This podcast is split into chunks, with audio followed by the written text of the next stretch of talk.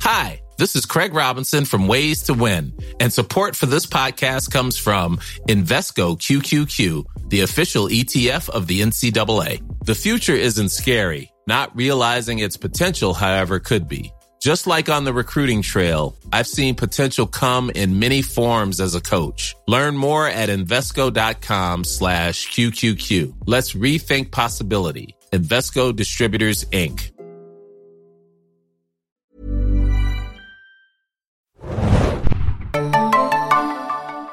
Ahoi, hoi, liebe Serienjunkies da draußen und willkommen zu einem neuen Podcast. Wir besprechen heute wieder eine brandneue The Walking Dead Folge. Ich bin Adam und mit mir im Abstandsstudio ist heute. Moin, moin, Hanna hier. Diesmal heißt die Folge nämlich Splinter, aka Splitter. Äh, es ist die 20. Folge der 10. Staffel und ich habe noch einen kleinen Nachtrag, denn nach meiner jahrelangen Recherche habe ich herausgefunden, dass die Folge vom letzten Mal One More auf Deutsch heißt Das eine noch. Und es ist wunderbar, wie schön dieser Titel ist. Äh, es hat ein bisschen gedauert, bis der an den üblichen Orten nachgetragen wurde. Ich frage mich, warum. Äh, aber so ist es nun mal. Äh, diesmal geht es um Splinter, beziehungsweise Splitter. Eine Folge, die der Gruppe rund um Eugene gewidmet ist, wie es scheint, aber eigentlich eher eine Princess-Folge ist. Ähm, ja, und die besprechen wir gleich. Oder hast du noch irgendwie kurz vorher was äh, zu erwähnen, Hanne? Ich finde immer so süß, wie du Splinter sagst. Ich würde immer Splinter sagen. ja, sag, gut. ich, ich, dachte gerade, das ist so eine Mischung wie Splitter und Splinter, ne? Stimmt, du hast recht. Ich habe ich hab das Wort total verkackt. Sorry. Splitter. Splinter, oder? Ich weiß nicht. Splinter, also, Splinter, Splinter. So, Meister Splinter. Vielleicht bin ich da irgendwie äh, äh, beeinflusst von, weil, weil der Lehrmeister der Turtles ja so hieß, glaube ich. Oder? Ja, genau. Shredder war der Bösewicht, Splinter ist die Ratte. Ähm, und wie habe ich es vorhin ausgesprochen? Ich habe schon wieder vergessen. Du hast immer Splinter, glaube ich, gesagt. Also ja gut, das ist absolut Deutsch, glaube ich. Da hast du recht. Splinter. Splinter ja, Cell, Sam Fisher. Genau, genau, Splinter Cell. Also würde ich sagen, aber ich weiß ja, es ja, nicht ja, genau. Vollkommen richtig. Egal. Ich wollte dich aber nicht korrigieren, denn wir haben Wenn auch. Wenn wir eins können, dann Sachen gut schlecht aussprechen. Das, ich, das ich haben wir, glaube ich, etabliert in acht Jahren äh, Podcast.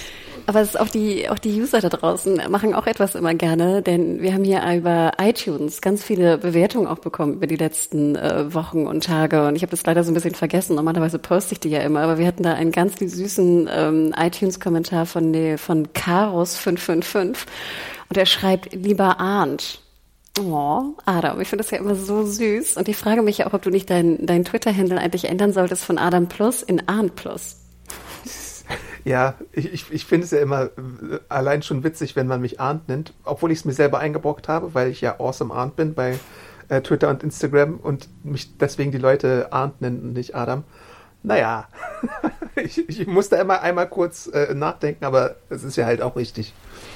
Ich finde es total süß. Und wir haben, wie gesagt, auch ein paar Mails bekommen von euch, unter anderem auch von Michael. Ich glaube, der hatte uns ja auch schon geschrieben. Und er wollte nochmal diskutieren, ob nicht auch generell ähm, bekannt ist, dass äh, Gabriel jetzt, also Bezug nimmt auf die letzte Episode, auch äh, absolut im Blutrausch ist mittlerweile, so hat er es genannt in Anführungsstrichen. Seit Dante Rosita und das Baby bedrohte, ist Gable nur noch als Killer unterwegs. Sein Rachedurst ist bisher unstillbar. Dante, der Gefangene von den Whisperern und nun der letzte Einsiedler, in Klammern Robert Patrick. Das war selbst, da war selbst Aaron erschrocken. Ich hatte das irgendwie nie so ganz gesehen, dass er jetzt so komplett durchgedreht im Blutrausch sei. Aber ist das das, was die, die Macher und Macherinnen uns jetzt zeigen wollten? Also wenn es äh, gezeigt werden soll, dann habe ich es auch nicht so ganz mitbekommen. Ähm, also kann man natürlich ein bisschen rein interpretieren, aber ich glaube, dafür sieht man die Figur auch einfach zu selten, was jetzt auch nicht das Schlimmste ist, weil wir ja auch nicht die größten Fans davon sind. Äh, aber das ist halt auch so ein bisschen das Problem der Sache, wenn du irgendwie eine, Vol äh, eine Figur lang teilweise fünf, sechs Folgen nicht siehst oder so, oder gefühlt dann immer nur so zehn Minuten, dann äh, kannst du halt auch keine so super stringente Erzählung aufbauen, finde ich. Und das ist ja auch so ein bisschen ein kleines Problem dieser äh, Füller-Episoden oder Bonus-Episoden, äh, die da bestellt worden sind, ähm, dass du halt jetzt immer von, von dem einen Lager zum anderen springst und dir denkst, okay, was war nochmal mit Gabriel los? Was war nochmal sein letzter Stand? Das ist so ein bisschen, glaube ich, auch für 0815 Zuschauer ein Problem. Stimmt eigentlich. Ja, würde ich dir recht geben. Ähm, wir haben aber auch eine sehr witzige, die mir sehr gut gefallen hat, Zuschrift bekommen von Mercy. Ähm, und zwar äh, sagte er, ist er nochmal eingegangen, wie dieser Foodrun eigentlich genau abgelaufen ist. Und zwar ähm, schreibt er, allerdings würde man normalerweise etwas zum Abtransport der Beute mitnehmen. Wenn ich mal mit einem 20-Kilo-Rucksack vom Einkaufen komme, gehe ich schon nach einer halben Stunde Weg auf dem Zahnfleisch. Für Tagesmärsche würde ich maximal 15 Kilo schleppen wollen und die Ausrüstung allein wiegt locker 10 Kilo. Bleiben noch 5 Kilo Platz für Konserven. Also braucht man ein Fahrrad oder einen Bollerwagen, um die fette Beute heimwärts zu rollen. Und natürlich würde man das Wildschwein mitnehmen, denn wie wir dank Carol wissen, kann schon ein schlankes Reh 200 Leute ernähren. Ja, der Kommentar hat mir auch sehr gut gefallen. Vor allem diese Vorstellung, dass du zwei Wochen lang mit 20 Kilo äh, herumläufst, weil die du irgendwie mal gefunden hast, ist halt auch wirklich äh, ziemlich abstrus. Und ich meine, wir, wir rechnen ja immer auch äh, in so einer Folge dann damit, was müssen die eigentlich in der Zeit essen, um sich so fit zu halten. Und Trinken ja wahrscheinlich auch. Trinken. Trink, ja, aber auch rucksackweise voll von Essen müssten sie wahrscheinlich in zwei Wochen trotzdem essen, egal was sie machen. Und das wird halt selten so thematisiert. Ja, aber das meine ich ja, Adam. Ne? Das war ja meine Frage auch letztes Mal im Podcast. Dann nehmen Sie drei Konservendosen mit. Wow. Die wahrscheinlich schon abgelaufen sind drin, wo irgendwie das Ganze, was auch immer da drin ist, in der Dose schon ins Essen gelaufen ist. Ähm, also wie gesagt, ich fand Supply Run macht Sinn, so hätte ich es auch genannt, aber Food Run macht 0, 0,00000 Sinn in diesem Sinne.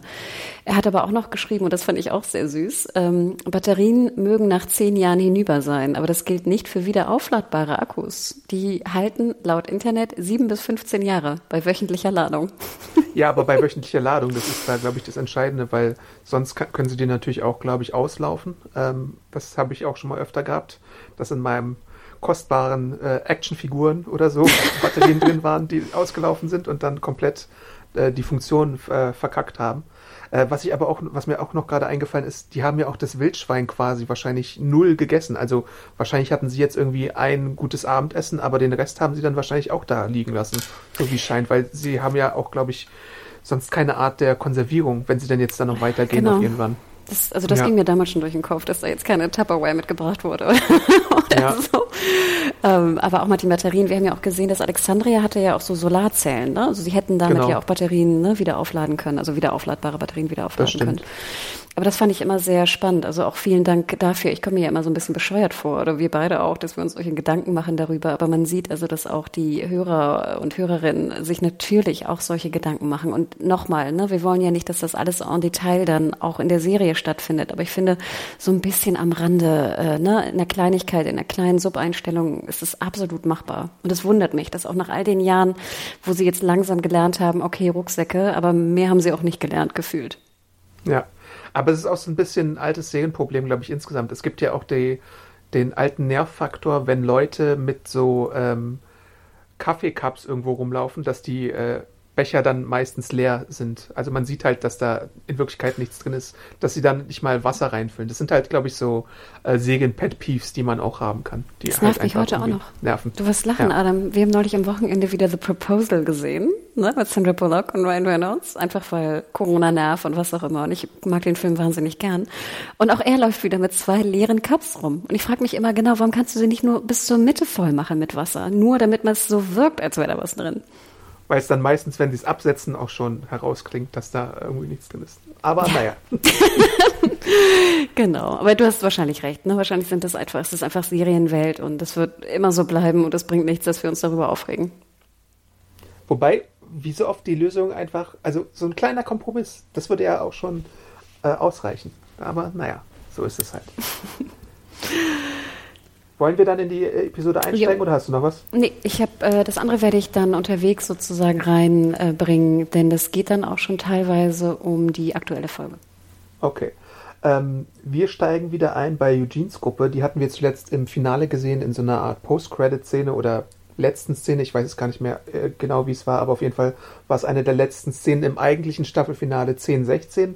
Äh, dort hatten sich ja Eugene mit Stephanie, seinem äh, Funkkontakt verabredet und äh, sie haben sich an so einem Zugdepot äh, treffen wollen und ähm, da war aber von Stephanie äh, kein, äh, wie nennt man das? Keine Spur. Man konnte keine Spur, genau, und sie, ah, dafür wurden sie aber von Soldaten umstellt, die aussahen wie Stormtrooper-Menschen oder so. Ich glaube, in der Säge selbst ist das Stormtrooper-Wort, glaube ich, auch gefallen. Also weiße Klamotten und Schutzkleidung und so. Und äh, jetzt werden halt Princess Yumiko Eugene und Ezekiel umstellt. Und da setzt diese Folge jetzt ein. Denn ähm, man könnte sich natürlich fragen, was macht man, wenn man von Soldaten umstellt wird? Und Princess beantwortet die Frage für sich damit, dass sie versucht, nach der Waffe zu greifen und somit die anderen so ein bisschen ins Ausmanövriert. Also wie es scheint, erhält äh, Yumiko äh, eine Tracht Prügel und die anderen werden dann alle einzeln in Zugwaggons gesperrt, äh, also jeweils einzeln. Nicht wie in Terminus, wo ja alle gemeinsam in einem großen Waggon äh, gesperrt worden sind, sondern jeder der vier äh, erhält einen einzelnen Waggon. Und ähm, da macht sich natürlich Princess ein bisschen Gedanken darüber, was sie der Gruppe eingebrockt hat, weil sie noch frisch bei denen ist und die ja gar nicht so gut kennt. Und wir stellen fest, dass Princess offenbar auch sowas wie Klaustrophobie hat und sich mit so Coping-Mechanismen behilft, dass sie auf Spanisch zählt oder äh, dass sie die US-Hauptstädte äh, alphabetisch sortiert aufzählt.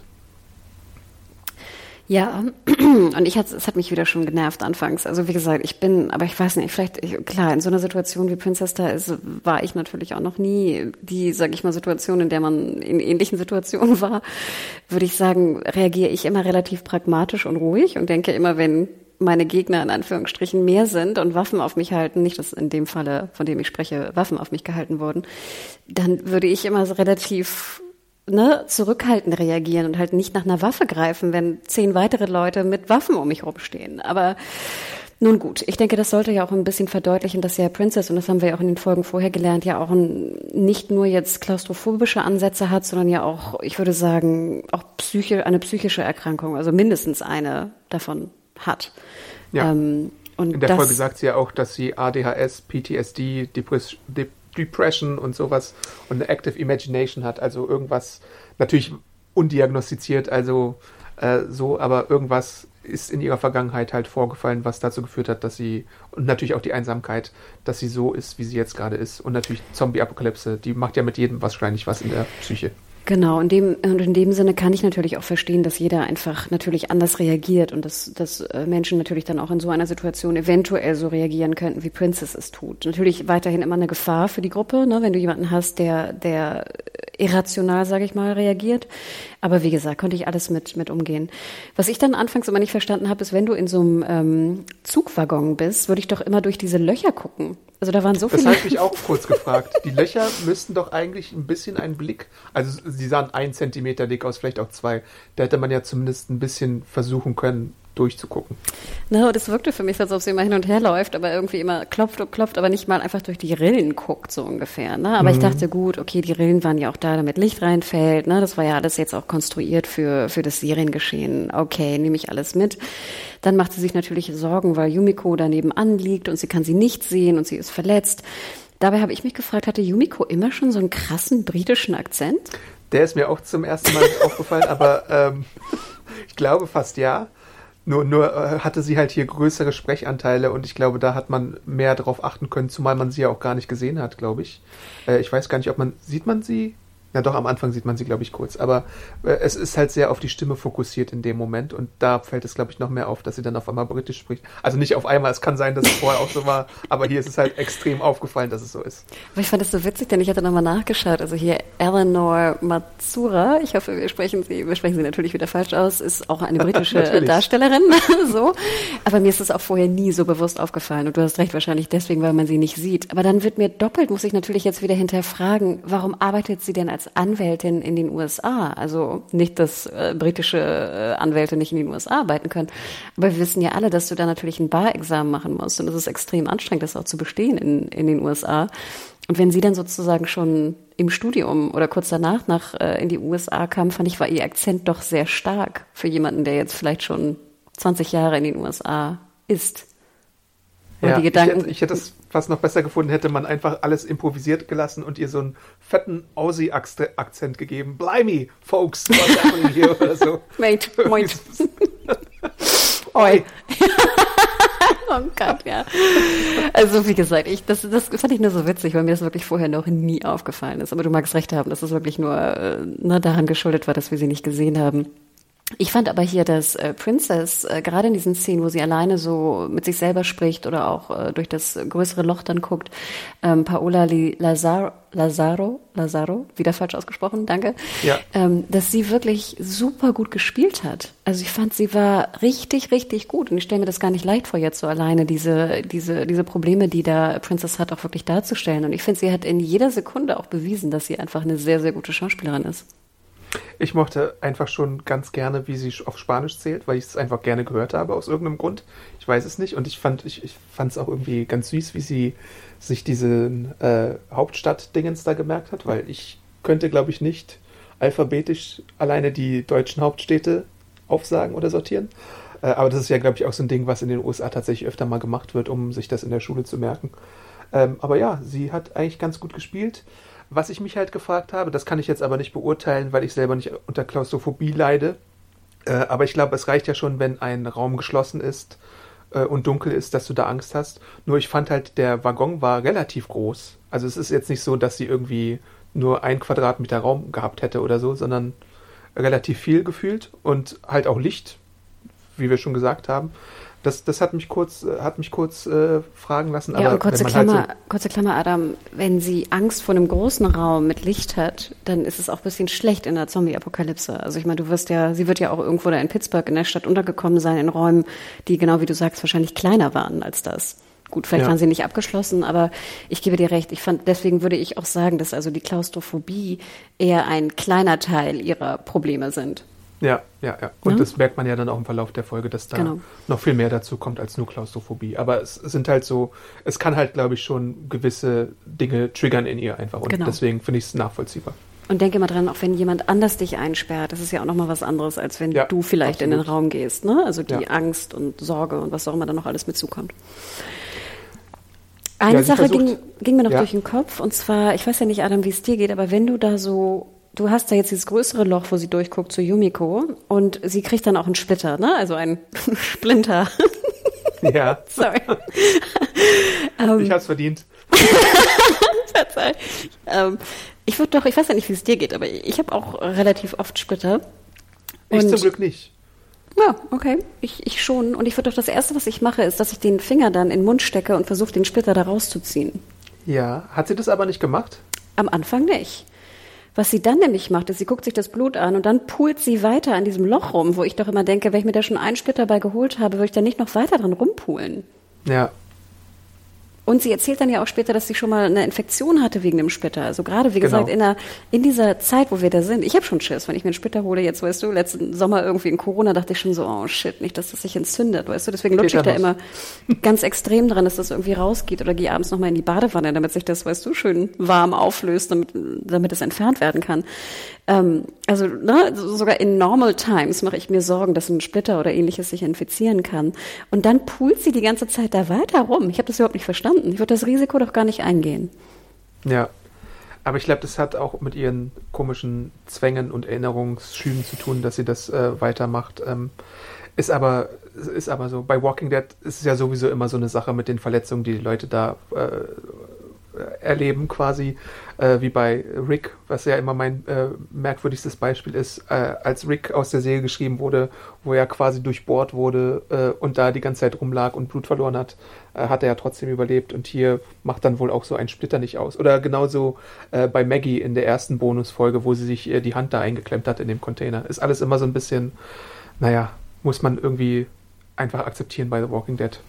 Okay, nee, ich wollte nur noch mal fragen, weil ich dachte, nachher hätte ich irgendwie eine komische Herangehensweise, was Splitter angeht oder wie gesagt so Holz, was was splittert. Ähm, Aber ich äh, glaube, zum ersten Mal würdest, also du würdest automatisch irgendwie, ich glaube, das ist fast Instinkt, dass du dir den äh, Finger in den Mund steckst, einfach.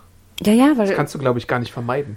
ich glaube, das ist ja auch, lernt man das nicht von den Eltern, dass es irgendwie für Desinfektion oder für Ja, irgendwas ist? ich Also, auch. äh, na, ich, ich, ich glaube, dass man das halt so Entweder macht. das oder draufpinkeln. Das ist ja auch noch die Alternative. Aber nicht auf dem Splitter, Adam. Ja, ich weiß. ja, bei so einer Qualle oder so. Ich glaube, da hilft draufpinkeln nicht bei einem Splitter. Ja, aber ja, also ich, wie gesagt, ich war eigentlich ganz angetan und noch eine Sache wollte ich gerne erwähnen. Ich fand auch die Kameraeinstellung ziemlich gut. Ich habe jetzt nicht nochmal geschaut, ob da vielleicht ein anderer Kameramann am Werk war, aber ich fand dafür, dass es halt eine relativ sehr, sehr simple natürlich äh, Szenerie war, wo nicht viel passierte und eine Person im Waggon, finde ich, war sie sehr, sehr schön gedreht und auch gut geschnitten, endlich mal bei The Walking Dead. Also das hat mir echt gut gefallen, wie sie die Folge da zusammengebaut haben, allein handwerklich. Ähm, muss ich sagen, sonst nörgel ich da ja immer gerne rum. Diesmal fand ich es echt ganz gut.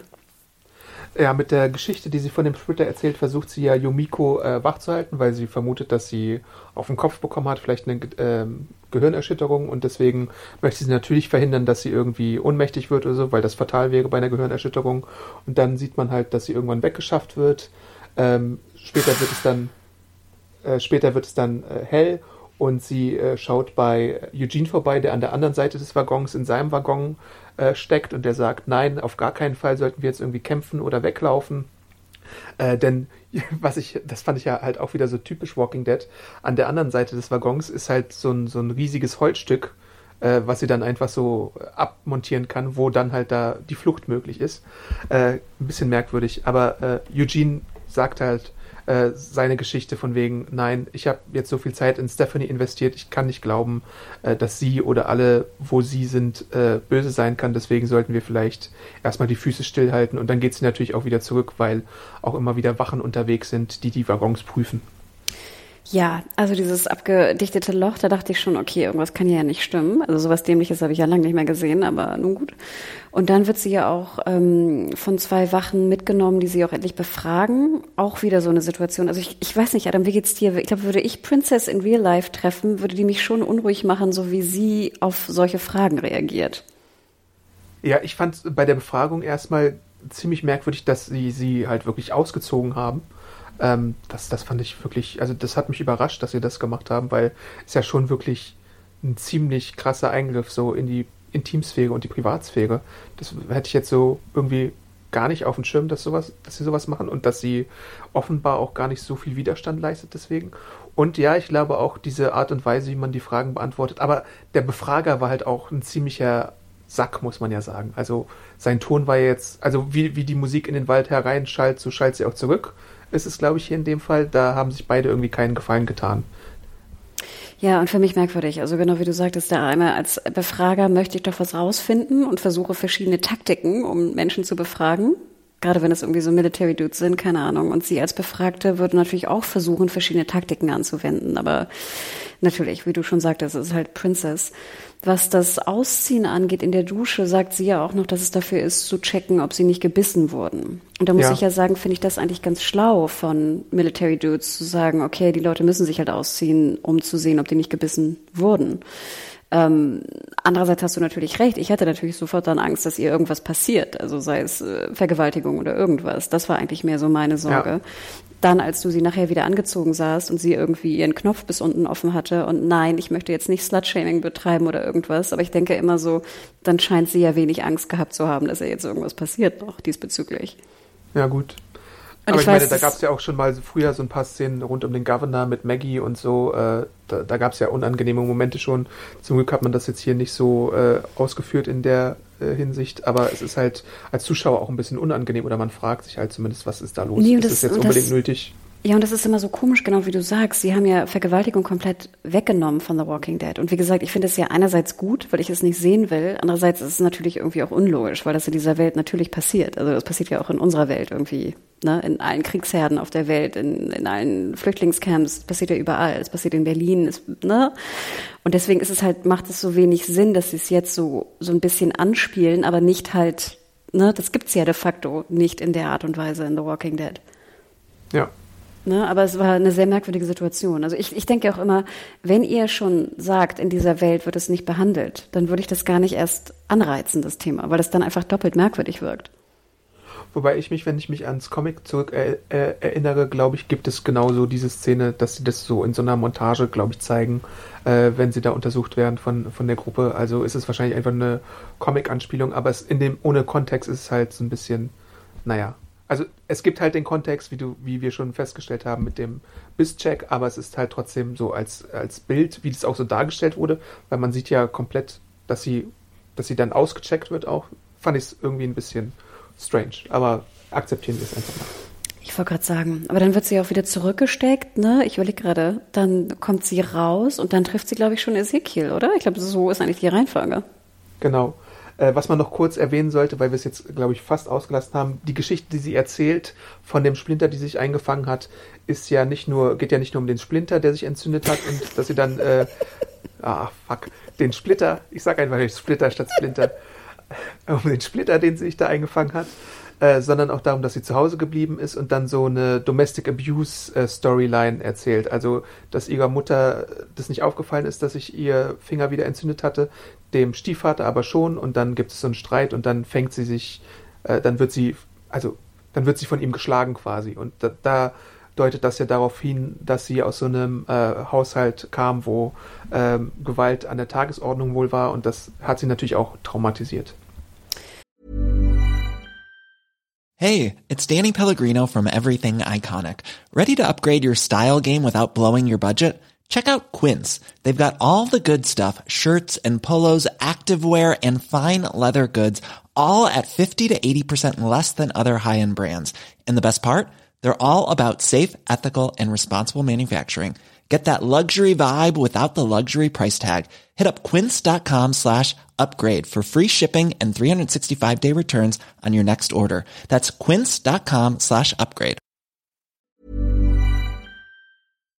Ich wollte gerade sagen, ne, also das ist wirklich eine, eine das starke Physik, physischer Missbrauch, ne, väterlicherseits da herrschte. Und ich glaube auch so, wie ich es verstanden hatte, was natürlich auch sehr verletzend ist dann ihrerseits als Kind, dass dann die Mutter davon wusste, aber nichts dagegen gemacht hat auch, ne, soweit genau. habe ich das dann verstanden.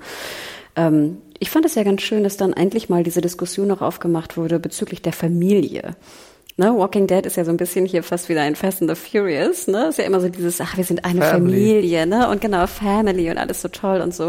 Und ich dachte ja auch immer so, ich meine, es gibt ja auch ätzende Familien oder auch, weißt du, Leute, die mit der Familie nichts zu tun haben möchten. Und da fand ich doch ganz interessant, dass man hier diesen, diese doch interessante eigentlich Grundprämisse mal aufgemacht hat. Was ist eigentlich, wenn du aus einer Familie kommst, die, die einfach, wo harter Missbrauch auch herrschte, ähm, wenn du eigentlich nicht diesen, diesen Familienwunsch ähm, hast, aber dann natürlich kann man auch verstehen, warum sie gerade mit Yumiko vielleicht irgendwie so close sein möchte, weil sie das endlich auch mal spüren möchte, eine so positive Beziehung auch mit anderen Menschen. Und das fand ich eigentlich fast im Endeffekt Endeffekt das Interessanteste an der ganzen Folge. Ja, wobei man auch sagen muss, natürlich hast, hast du mit Daryl und Merle auch äh, Figuren, äh, wo das ja vorher auch schon der Fall war. Also bei Daryl ganz am Anfang hast du ja relativ oft gehört, dass es bei ihm im Elternhaus auch äh, nicht immer so prall lief. Ähm, und du hast jetzt auch in den Bonusfolgen öfter mal diese Familie als Problemfaktor drin. Also du hattest bei der letzten Folge mit Mace, hattest du da ja auch diesen Bruderstreit, dass obwohl Mace seinen Bruder äh, beschützt hatte, dass er ihn dann doch hintergangen hatte wegen Essen. Und du hattest das auch bei äh, Daryl und bei Lea so ein bisschen von wegen äh, Ersatzfamilie und so. Und die richtige Familie war gar nicht so wichtig. Also das versucht man ja irgendwie gerade schon so ein bisschen zu betonen. Also passiert immer mal wieder in diesen Bonus-Episoden. Ähm, und ansonsten äh, äh, weckt ja die Befragung von Princess und das Ende davon, als der Verhörmensch sie ohrfeigt, bei ihr auch wieder die schmerzlichen Erinnerungen daran und triggert dann sozusagen auch solche Visionen, wie wir sie immer wieder in der Folge sehen und Erinnerungen an schlimme Erinnerungen.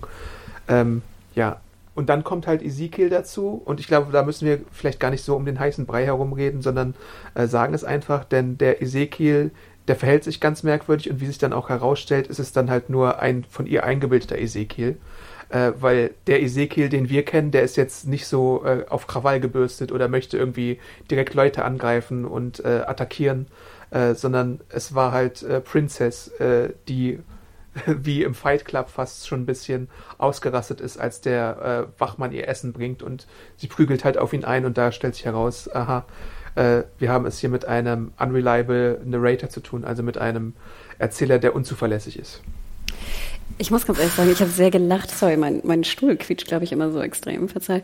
Ich habe sehr gelacht, als äh, Ezekiel auftauchte mit seinen zwei Zombies neben sich, weil die hatten beide so komische Lokführerkappen auf und das sah für mich aus ja. so wie Jim Knopf und Lukas, weißt du, weil oh die Zombies sich ja auch so komisch bewegen und ich dachte die ganze Zeit so, hä, wie soll das, wie soll das denn gehen?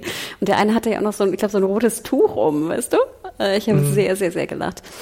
Ähm, ja, also ich muss sagen, ich fand den Twist eigentlich ganz cool. Klar, hätte man irgendwie sich auch denken können, aber ich fand, es war für Walking Dead Verhältnisse relativ gut umgesetzt. Also fand ich jetzt nicht so simpel, wie man eigentlich äh, denkt. Und ich muss auch sagen, ich fand der, der Wachmann, den sie überwältigt war, auch extrem gut gespielt. Also so ein bisschen so ein jungscher, jungscher Dude. Ähm, und ich muss sagen, also da, ich fand, es hatte schon eine gewisse Art von Spannung. Ja, der Wachmann hat mir auch ganz gut gefallen. Ähm, das Verhör natürlich äh, war mit Ezekiel, also Fake Ezekiel und Princess, dann nach dem guten alten Good Cop, Bad Cop ähm, äh, gestaltet, wobei ich mich, wo ich, wobei ich gerne mal gesehen hätte, was der Wachmann dann gesehen hat, als sie quasi äh, die Befragung vorgenommen hat. Das hätte man vielleicht noch so in einer kleinen Montage zeigen können. Ähm, aber ja, wir erfahren halt auch von seiner Gruppierung, dass äh, er quasi auch nur seinen Job macht und dass es da diverse äh, Ranking-Folgen gibt, also dass er jetzt nur so ein Fußsoldat ist oder was weiß ich, so ein Rekrut oder so und gar nicht so viel zu melden hat, deswegen auch gar nicht unbedingt weiß, äh, wo jetzt äh, Yumiko steckt und dass er eventuell sogar auf Bewegung nur ist, weil er vielleicht davor schon mal irgendwie sich was zu Schulden hat kommen lassen ähm, und dass er auch dafür zur Verantwortung gezogen wird, wenn er von äh, Princess äh, die Waffe abgenommen bekommt. Das fand ich alles so äh, durchaus interessante Einblicke in die Struktur dieser neuen äh, Gruppierung. Kurze Klammer äh, dazu, Adam. Ich dachte, ja. das wäre gespielt auch von ihm und sozusagen gelogen. Ja, da kann man sich natürlich in der Folge nicht sicher sein, ne, was jetzt wie ist. Aber ich nehme es, glaube ich, schon als Information an. Man muss jetzt in den weiteren Folgen, glaube ich, sehen, was davon sich jetzt als Wahrheit äh, herausstellt und was nicht. Aber ich denke mal, dass er nicht komplett nur gelogen hat. Ja, aber ich glaube, er hat schon, sage ich mal, ein Spiel gespielt. Ne? Also ich, ich würde mich sogar fast freuen, wenn sich jetzt herausstellt, dass er so der, der Bösewicht-Anführer der anderen Gruppe ist. Ich habe jetzt die, den Trailer noch nicht gesehen, deswegen weiß ich es nicht, aber fände ich eigentlich ganz cool, wenn er also genau eigentlich das Gegenteil, ne, die Spiegelung, die Gegenteilsspiegelung von Princess ist, dass er sozusagen alles sehr bewusst, sehr bedacht, sehr ne, berechnend ähm, erzählt und nicht wie Princess, die einfach so alles, weißt du, so sehr schnodderig rausballert. Mein Eindruck von, von der Folge oder von den Informationen aus der Folge direkt sind, ähm, dass er, dass es halt wirklich wie auch in Alexandria so eine Art Test ist mit den Interviews. Also, dass sie sehr vorsichtig sind, weil er, er sagt ja auch, wir haben natürlich diverse Sachen, die es zu beschützen gilt und deswegen müssen sie halt eine Art Prozess machen, damit äh, der Ort, wo sie sind, halt beschützt bleibt. Also da sehe ich auch diese äh, schwarzen äh, Kappen, die sie am Ende tragen, beziehungsweise schwarzen Tüten, Masken, was auch immer, dass man ja äh, erstmal beschützen möchte, wie man überhaupt zu dem Ort hinkommt. Ich glaube, das hatten wir bei Walking Dead oder Fear the Walking Dead auch schon äh, bei anderen Gemeinschaften, dass du natürlich, wenn du eine größere Gemeinschaft bist, die sich schon was aufgebaut hat, äh, bei Neuankömmlingen gewisse Schutzmechanismen äh, vorschaltest. Das hat Alexandria auch gemacht und die hatten ja auch diese Fragen, die sie jedem gestellt haben. Wie viele Leute hast du getötet und warum und so? Was war der erste, den du getötet hast? Ich glaube, solche Fragen wurden da ja gestellt. Und ich glaube, so einen Mechanismus sehen wir jetzt hier auch bei dieser Gruppierung. Und ähm, gleichzeitig ist es halt das Problem, dass wir mit Princess diesen Charakter haben, der halt so ähm, seine diversen psychischen Probleme hat. Und du musst ja auch mal in der Situation des Soldaten vorstellen, wie es ist, wenn du auf sie triffst. Ähm, und vielleicht ist er, also ich habe den Eindruck, dass er schon extra geschult ist für solche Situationen und vielleicht auch damit gerechnet hat, dass er übermannt wird. Aber ich glaube, da steckt halt schon relativ viel Wahrheit drin. So ist mein Eindruck. Okay, aber interessant, vielleicht wird das ja mal aufgelöst. Also ich würde vermuten, dass da mehr Berechnung drin steckt in seiner Person und in seiner Handlung ihr gegenüber. Ähm, aber wie gesagt, das muss ich ja auch gar nicht aus. Äh, ne? Aber, aber denkst du dann in dem Sinne, die sind gut, also in Anführungsstrichen? Das sind sozusagen gute Pieps? Ich glaube, in zehn Jahren äh, Seriengeschichte von Walking Dead haben wir gelernt, dass äh, nie jemand komplett gut und böse ist. Äh, ich glaube aber tatsächlich, dass ähm, die haben schon einen gewissen Grad an Professionalität, deswegen werden da äh, diverse Strukturen wahrscheinlich irgendwo lauern, äh, dass man sich absichert. So und äh, Aber halt, Adam, kurze Klammer, du kannst doch auch Strukturen haben und böse sein. Ja, klar, stimmt. Ja. Aber ich meine, so wie das bisher alles aufgebaut ist mit Stephanie als Kontaktperson und so äh, und den Informationen, die dadurch äh, herausgekommen sind, wäre es ja jetzt auch ein bisschen blöd, wenn das anders wäre, wahrscheinlich. Ähm, aber ja, es kann immer noch passieren. Also ich glaube nicht, dass. Also es, ich nehme fast an, dass es äh, gute Elemente geben wird, aber irgendwo gibt es halt immer einen Haken. Das ist so meine äh, Befürchtung. Okay. Nee, weil das wollte ich nämlich auch sagen. Also da muss ja irgendwas äh, ne, im, im Spiel sein, sonst äh, hätten sie die ja auch gar nicht so mitgenommen. Also klar, natürlich hast du recht, dass man, ja. man deren Sichtfeld verdunkelt, damit sie nicht wissen, wo es hingeht, wenn sie böse sind und sowas. Aber also da muss ja irgendwie noch eine, ne, noch eine Agenda dahinter stecken, die irgendwie merkwürdig, komisch oder gefährlich sein muss. Sonst, who cares? Ähm, ja, aber wie viele Sterne hast du eigentlich gegeben in der Review? Das weiß ich gar nicht. Ich bin jetzt ein bisschen vorsichtiger wieder mit den Sternen. Ich habe, glaube ich, drei gegeben. Ähm, es gibt auch keinen Dog, also äh, deswegen äh, mindert das natürlich die Qualität ein bisschen.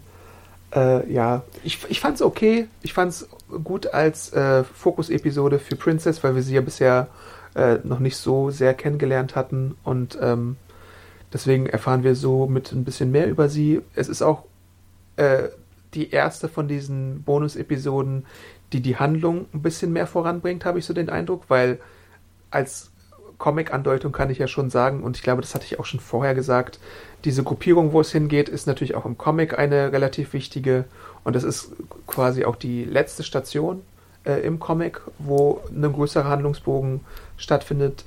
Ähm, deswegen ist es eigentlich diese Episode jetzt diejenige von den Bonus-Episoden, die die Handlung, die Haupthandlung von The Walking Dead am meisten wahrscheinlich vorantreibt. Die anderen sind ja eher so, wir schauen uns mal zwei Charaktere an und äh, bringen sie irgendwie in ein Kammerspiel zusammen und gucken, was dann äh, am Ende dabei herumkommt.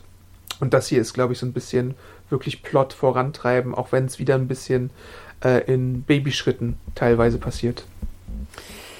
Ich finde ganz interessant, wenn man sich überlegt, ich habe das Gefühl, dass ich jetzt durch diese eine Folge, die genau wie du sagst, den Plot doch ein Stück weit doch voranbringt, mehr über Princess weiß und diesen Charakter als über Gabriel.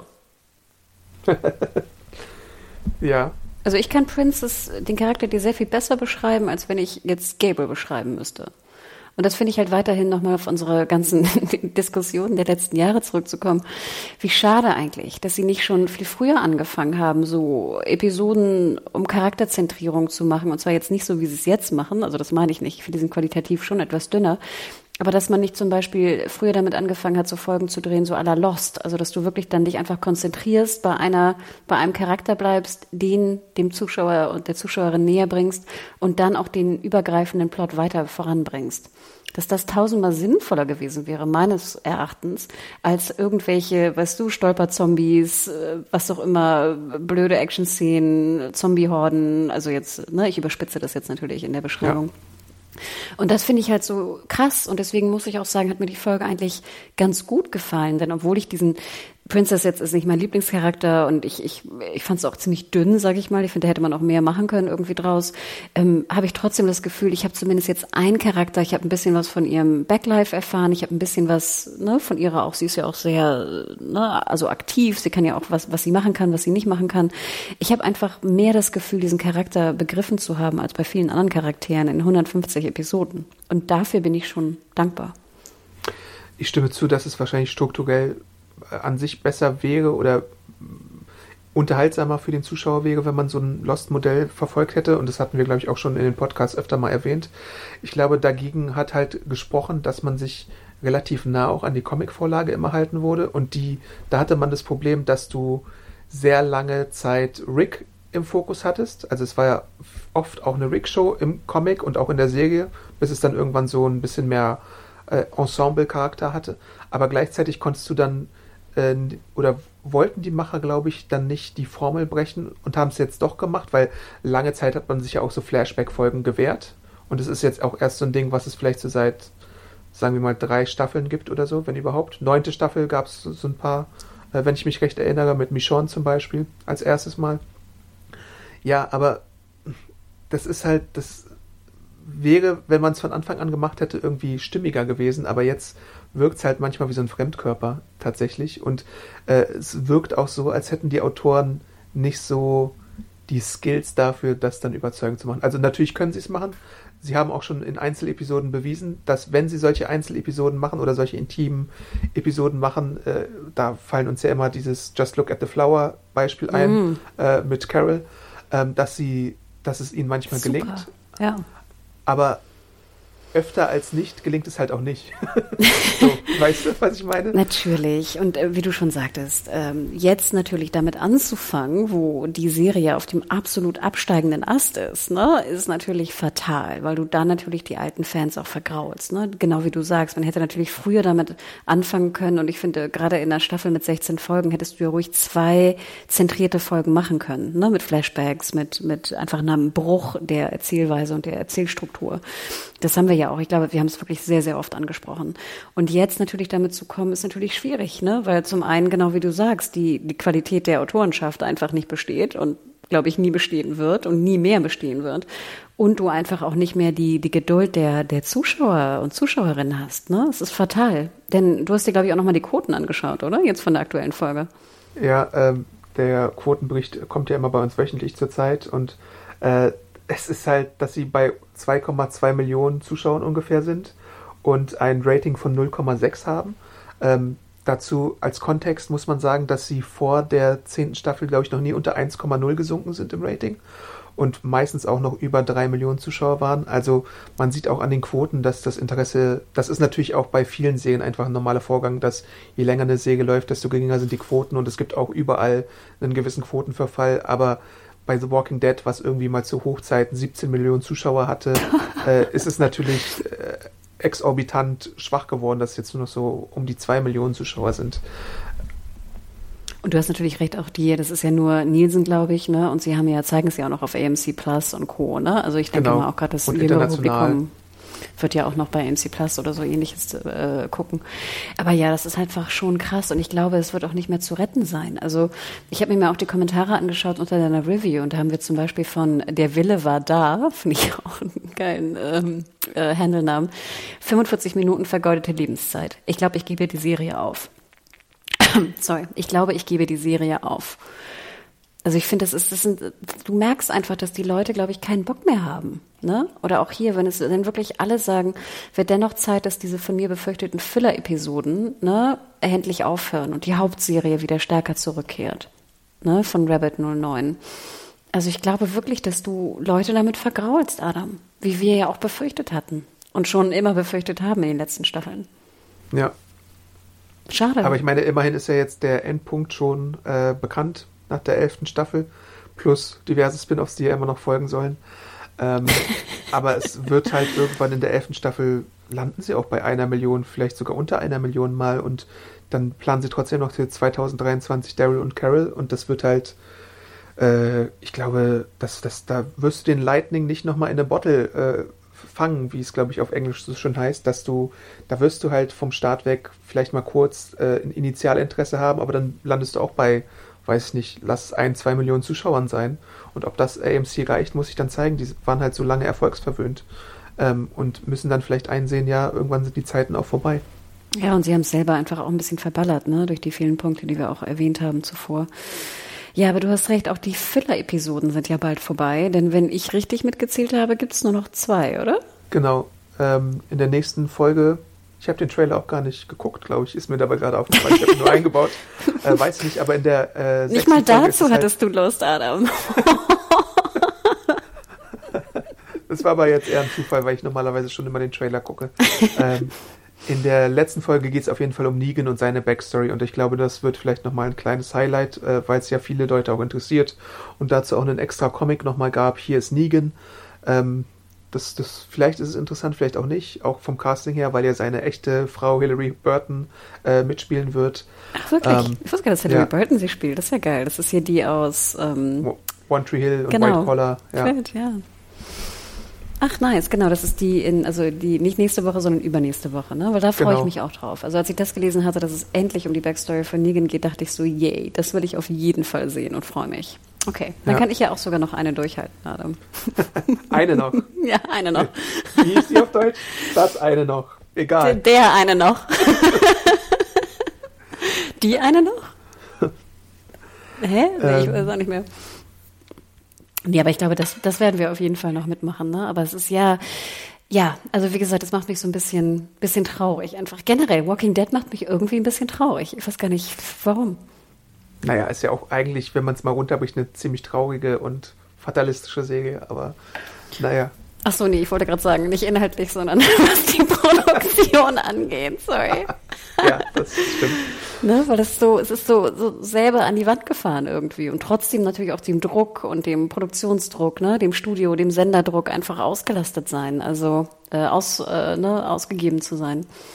Ja. Ach, aber ja, ich bin gespannt, was die, was die Hörer und Hörerinnen da draußen dachten über die jetzige Episode.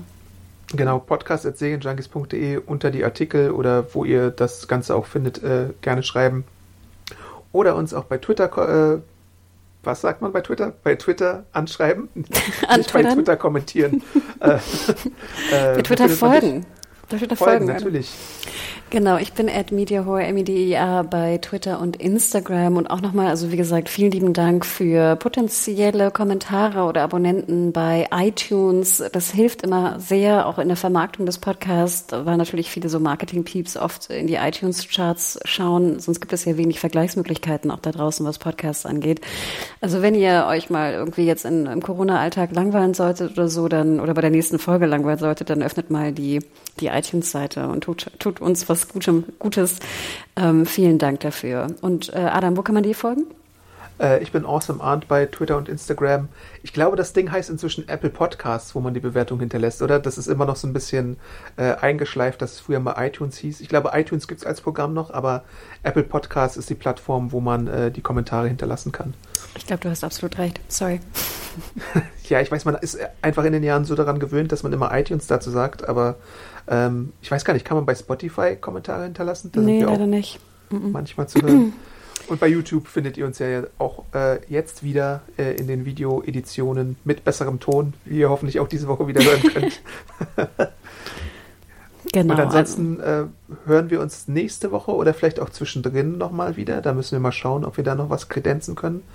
Ähm, aber ja, ansonsten hört ins reichhaltige Podcast-Archiv, wo es ja über wie viel waren es? 500 Folgen, Hanna? Ja, also äh, wir haben wilde Zählungen angestellt. Ähm, das Fazit war 533. Äh, ich hoffe, es stimmt, weil sind ja auch viele Doppelungen bei. Ne? Also wegen TVD wurde ja öfter doppelt äh, äh, veröffentlicht auf den eigenen Channels.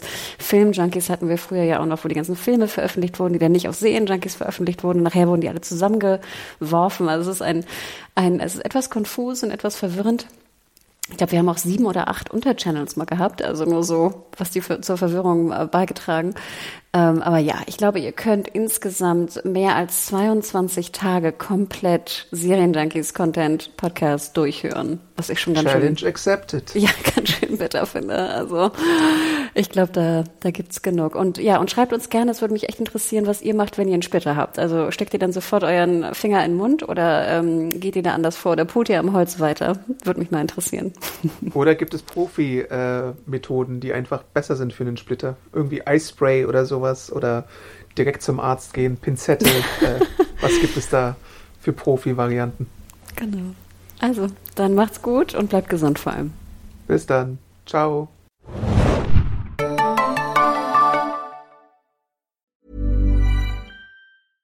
Flexibility is great. That's why there's yoga. Flexibility for your insurance coverage is great too. That's why there's United Healthcare Insurance Plans. Underwritten by Golden Rule Insurance Company, United Healthcare Insurance Plans offer flexible, budget friendly coverage for medical, vision, dental, and more. One of these plans may be right for you if you're, say, between jobs, coming off your parents' plan, turning a side hustle into a full hustle, or even missed open enrollment. Want more flexibility? Find out more about United Healthcare Insurance Plans at uh1.com.